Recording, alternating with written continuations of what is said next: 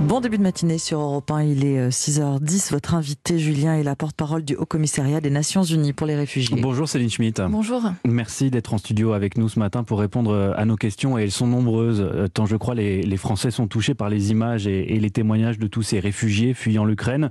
Le HCR que vous euh, représentez en compte euh, un million ce matin. C'est inédit en Europe, autant de réfugiés en seulement une semaine. Oui, presque. C'est le, le, nombre de personnes qui fuient augmente vraiment à un rythme euh, très très élevé. En sept jours, un million de, de, personnes et des personnes qui continuent à arriver, euh, des queues euh, aux frontières toujours. Euh, on comptait hier encore près de 60 heures de queue à la frontière entre l'Ukraine et la Pologne, mmh. où des personnes passent, mais des queues aussi pour aller vers la Moldavie et, et vers d'autres pays, des personnes qui fuient, qui ont dû se décider très vite en fait. Donc ce million de réfugiés que vous avez comptabilisé, ce sont les personnes qui ont réussi déjà à traverser la frontière, mais il y en a potentiellement encore des centaines de milliers d'autres qui sont en transit. Oui, exactement. Ce sont les personnes qui sont arrivées principalement dans les pays voisins, en Pologne, en Moldavie, en Hongrie, en Roumanie, en Slovaquie aussi. Mais effectivement, en Ukraine aussi, des personnes sont déplacées. Il est plus difficile d'avoir des chiffres exacts du fait de, de la situation, mmh. des opérations militaires, des difficultés que nos collègues aussi sur place ont euh, à avoir accès. Euh, mais là aussi, on estimait à déjà plus d'un million de personnes qui sont nouvellement déplacées en Ukraine. Il y avait déjà des déplacés euh, depuis 2014. Est-ce que vous savez, euh, est-ce que vous avez une estimation du nombre maximum de réfugiés euh, qui pourraient euh, fuir l'Ukraine dans les semaines et mois qui viennent. Alors, il est difficile de faire des prévisions, Bien mais euh, on se prépare et il faut qu'on mette en place des plans de réponse. Et c'est urgent parce qu'il y a une urgence, c'est une crise humanitaire. Euh, donc on a, on a travaillé sur un plan euh, qui estime que près de 4 millions de réfugiés pourraient arriver dans, dans les pays voisins.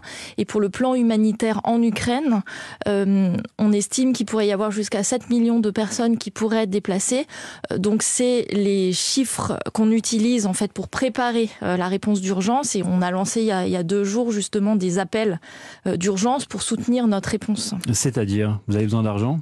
Oui, tout à fait, euh, parce qu'on est obligé euh, de répondre vite, de soutenir les autorités des pays voisins euh, à la réponse de, de façon urgente, en fait, soutenir l'hébergement d'urgence, les biens de première nécessité.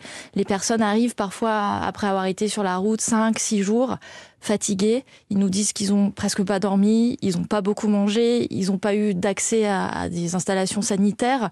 Ils ont besoin d'aide en plein hiver, euh, des couvertures, des vêtements chauds, avoir accès rapidement à un endroit au chaud.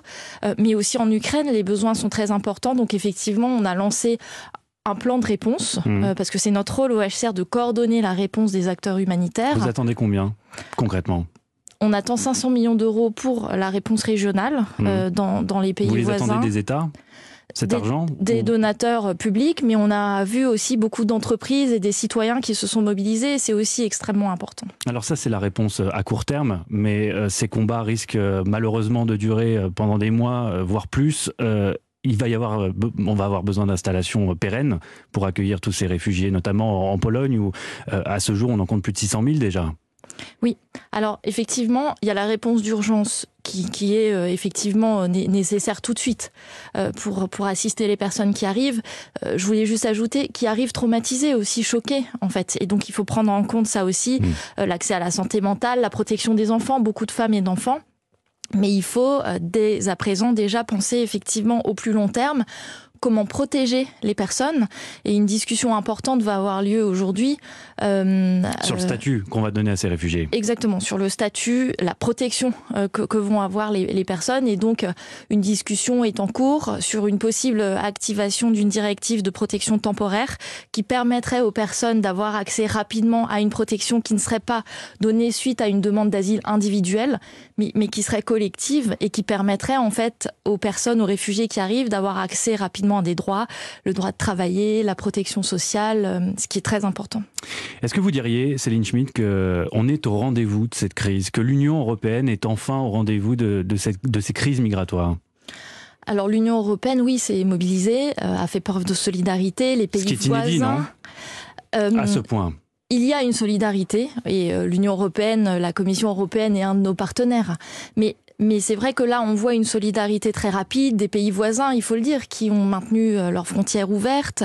ce qui est important aussi maintenant, c'est que, en fait, là, je vous parlais d'un appel de fonds qu'on a lancé pour l'Ukraine, et oui, il faut répondre rapidement à la situation. Mais le travail, notre travail ailleurs euh, continue. Les crises humanitaires dans d'autres régions du monde continuent. Dans les semaines à venir, on va lancer d'autres appels. Euh, C'est pour ça que je vous posais cette question parce que certains regrettent que nous autres Européens n'ayons pas fait preuve d'autant de solidarité quand les, les, les réfugiés, en l'occurrence, étaient euh, syriens ou afghans. Vous en pensez quoi? Il faut effectivement aussi faire preuve de solidarité de, façon globale avec les réfugiés dans le monde. Les réfugiés fuient la guerre, fuient la persécution. Euh, et euh, dans, les semaines à venir, on, va devoir relancer des appels euh, à soutien pour la situation au Yémen, pour la situation afghane, pour les réfugiés syriens euh, qui sont déplacés maintenant depuis plus de 11 ans.